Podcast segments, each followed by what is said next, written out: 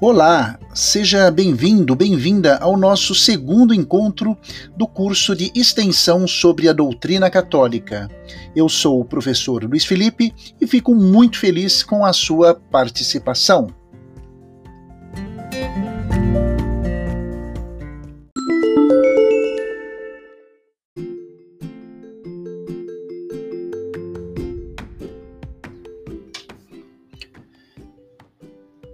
Título do episódio 2 desta primeira temporada é Fundamentos de Cultura Religiosa: O Advento do Cristianismo, Contextualização Geográfica e Histórica.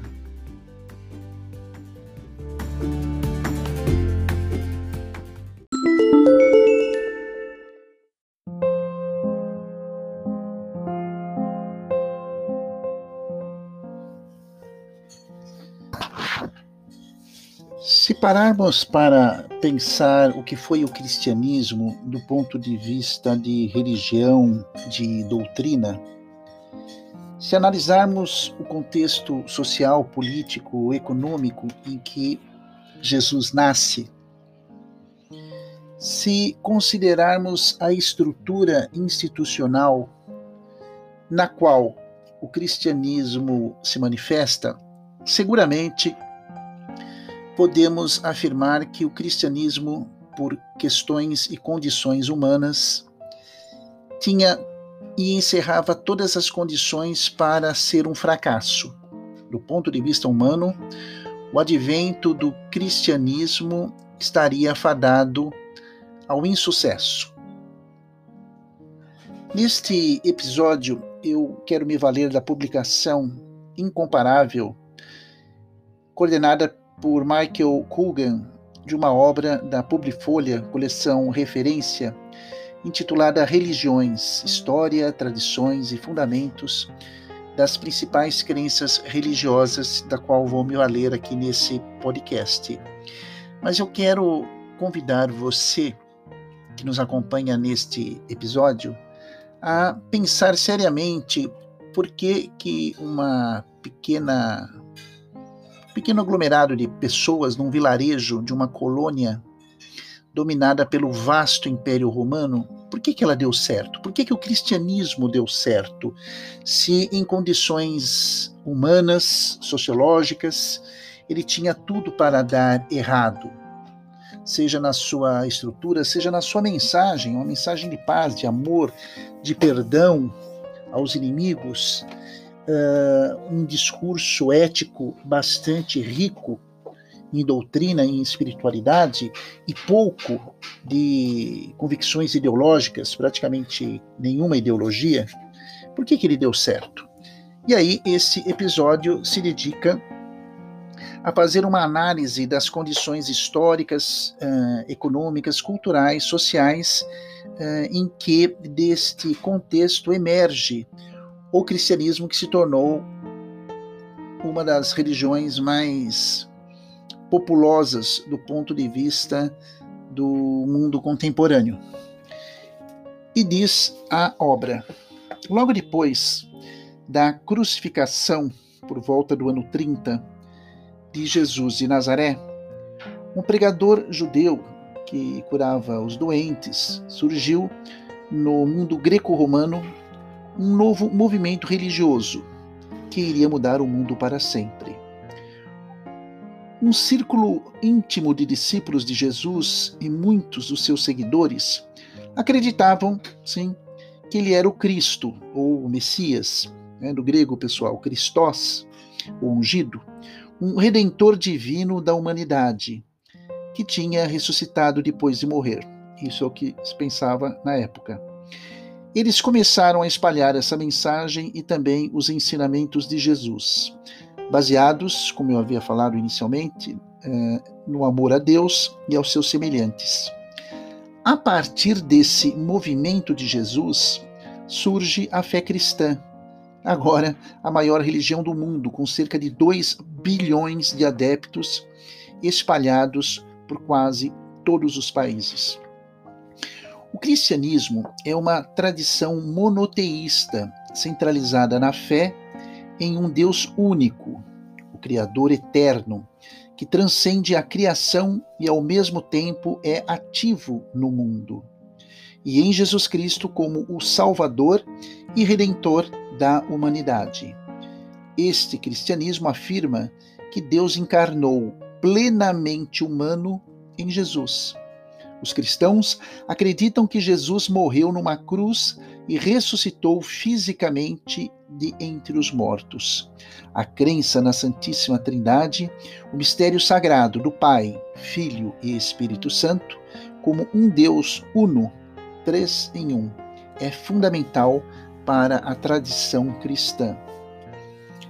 Existem centenas de grupos cristãos ou denominações, sendo os principais o catolicismo romano, que é o ramo de fé mais numeroso, o ortodoxo oriental e o protestantismo.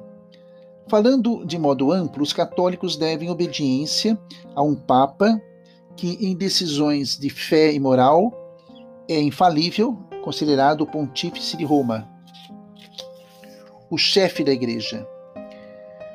O culto cristão e dos católicos é esmeradamente litúrgico e se concentra em sete sacramentos, atos considerados concessores da presença divina: batismo, Eucaristia, Crisma, reconciliação, matrimônio, ordem e unção dos enfermos. O culto dos santos, também para os cristãos católicos, tem um papel importante na prática devocional católica. Já a ortodoxia oriental, semelhante em certos aspectos ao catolicismo romano, mantém uma forte continuidade histórica com a Igreja Antiga, mas resiste à ideia da autoridade investida num único dirigente. As igrejas ortodoxas são governadas por bispos, patriarcas e conselhos. Os padres ortodoxos podem se casar, se o fizerem antes da ordenação o culto também é centrado nos sacramentos e se destaca pelo uso de ícones, imagens sagradas, como auxiliares da espiritualidade. Pois bem, já o movimento protestante data do século XVI, quando Martim Lutero e outros reformadores cristãos rejeitaram muitos aspectos da Igreja Romana, inclusive a autoridade papal. O protestantismo acabou abrangendo um número notável de ramificações, com variadas visões sobre o governo da igreja, modos de culto, exigências para o sacerdócio e atitudes em relação à Eucaristia, aos santos, ao batismo e à salvação. Todos os protestantes, contudo, rejeitam a autoridade do Papa e concordam quanto à autoridade suprema da Bíblia. Eles só reconhecem dois sacramentos: o batismo e a Eucaristia. Embora, para alguns protestantes, até mesmo estes sejam mais simbólicos que sacramentais. Por fim, os protestantes têm ministros como dirigentes da igreja, mas, de modo geral, sustentam a ideia de Lutero do sacerdócio de todos os crentes. Então, é fechando essa narrativa, eu uh, esclareço a você que o catolicismo, é claro, é uma extensão do, do cristianismo, não obstante seja o maior de todas as uh, ramificações, vamos dizer assim, e por consequência, isso nos leva aí a uma compreensão da responsabilidade daqueles que se dizem cristãos. Né? Curiosamente, no ponto de vista histórico, nós vamos ter o advento de um movimento, como eu falei, que tinha tudo para dar errado né? e não deu. Por quê? Porque somos uh, conduzidos, somos convidados a entender que essa igreja fundada por Jesus é constituída de homens limitados, né? nós vimos aqui na narrativa da obra, mas é conduzida pelo Espírito Santo. Ela foi pensada por Deus Pai ela foi trazida aos homens por Deus Filho e ela é conduzida junto aos homens por Deus Espírito Santo. Então é, é um mistério quando estudamos eclesiologia, por exemplo, ou cristologia, no que se refere ao, à caminhada, né, ao diálogo, à presença do próprio Cristo e da sua igreja. Seguem agora na, em nossa cronologia algumas datas do advento do cristianismo muito, muito interessantes para depois refletirmos a respeito. Mais ou menos no ano 4 a.C., aproximadamente, nascimento de Jesus de Nazaré. Ano 30 da era cristã, crucificação de Jesus. Entre os anos 40 e 64, apostolado de Paulo. Entre os anos 70 e 100 da era cristã, os evangelhos do Novo Testamento são escritos. Olha que interessante. Por volta do ano 313, nós vamos ter o Edito de Milão, que encerra a perseguição aos cristãos no Império Romano. Somente depois de mais ou menos quase 300 anos é que a perseguição aos cristãos se encerra. No ano de 325 da era cristã, temos o Concílio de Nicéia, esse concílio, pessoal, é o que afirma a doutrina da Santíssima Trindade e onde se elabora o credo né, de Nicéia. 392 é o ano em que o Império Romano, aí sim, já proíbe o paganismo. O ano de 354 a 430, nós já temos aí a vida de Agostinho de Hipona, teólogo né, uh, famoso, e no ano de 543 temos a morte de São Bento, fundador do monasticismo ocidental. E, e aí nós temos já o ingresso da Idade Média, com toda a evolução, com todo o crescimento da, da própria igreja. Mas percebam que coisa interessante, porque quando nós falamos sobre o cristianismo, o próprio nome da religião já é alusivo ao seu fundador. Né?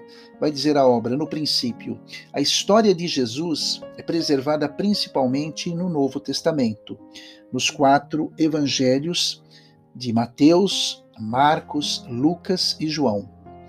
Esses evangelhos são vistos acima de tudo como proclamações sobre o reino de Deus e sobre Jesus como Filho de Deus e Redentor da humanidade.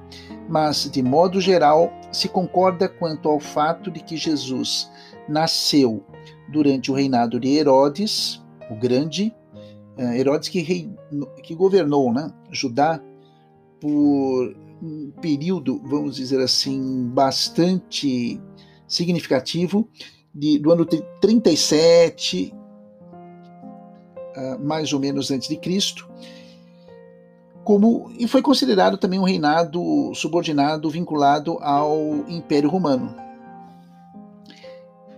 Jesus é filho de uma mulher chamada Maria, casada com José, judeus muito piedosos, e a pessoa de Maria de José, dentro da história do cristianismo católico, é fundamental, muito interessante, de que sabe-se que ele foi criado em Nazaré, na Galiléia, no norte da Palestina. É, os relatos sobre o, o nascimento de Cristo nos evangelhos de Mateus e Lucas criam desde o início uma aura né, de um certo mistério divino um anjo Gabriel aparece para uma Virgem Maria e anuncia que ela está miraculosamente grávida para estar em condições de conceber um filho divino por meio do Espírito Santo. Três sábios, magos, viajam para o lugar onde Jesus nasce, seguindo uma estrela que acreditam eles os levará ao Rei dos Judeus. Um anjo diz aos pastores que cuidam do rebanho naquela hora para vocês, nasceu hoje na cidade de Davi um Salvador. E toda a narrativa belíssima, belíssima do nascimento de Jesus Cristo está envolto também no mistério, mas também na alegria e na simplicidade das pessoas que o acolheram. É, eu havia comentado a respeito né, de Cristo, né, do nome Cristo e cristãos. Cristo é a tradução para o grego Christos, da palavra hebraica Messias, ungido por Deus, Mashiach. Embora inicialmente fosse apenas um título, ao identificar Jesus como Messias, a palavra logo se tornou parte do nome próprio Jesus Cristo. Daí seus seguidores terem sido chamados de cristãos, palavra aparentemente usada pela primeira vez para designar os seguidores de Jesus em Antioquia, na Síria. O uso de Cristo como nome e não como título ocorre numa das mais antigas referências a Jesus por um não cristão. O historiador romano Tácito escreve no século I sobre uma superstição comum entre os judeus de Roma, iniciada por um homem que lhe grafa Crestos. Então, é muito interessante essa narrativa histórica, na qual esse podcast quis dar uma visão introdutória a um fenômeno religioso né, com, com uma transcendência de eternidade sem sombra de dúvida e que será tema também e assunto para os nossos próximos podcasts.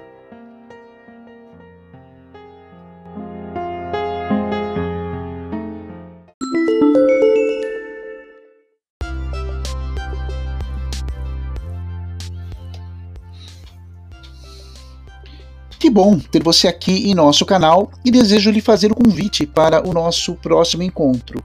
Um forte abraço, muito obrigado e fique na luz.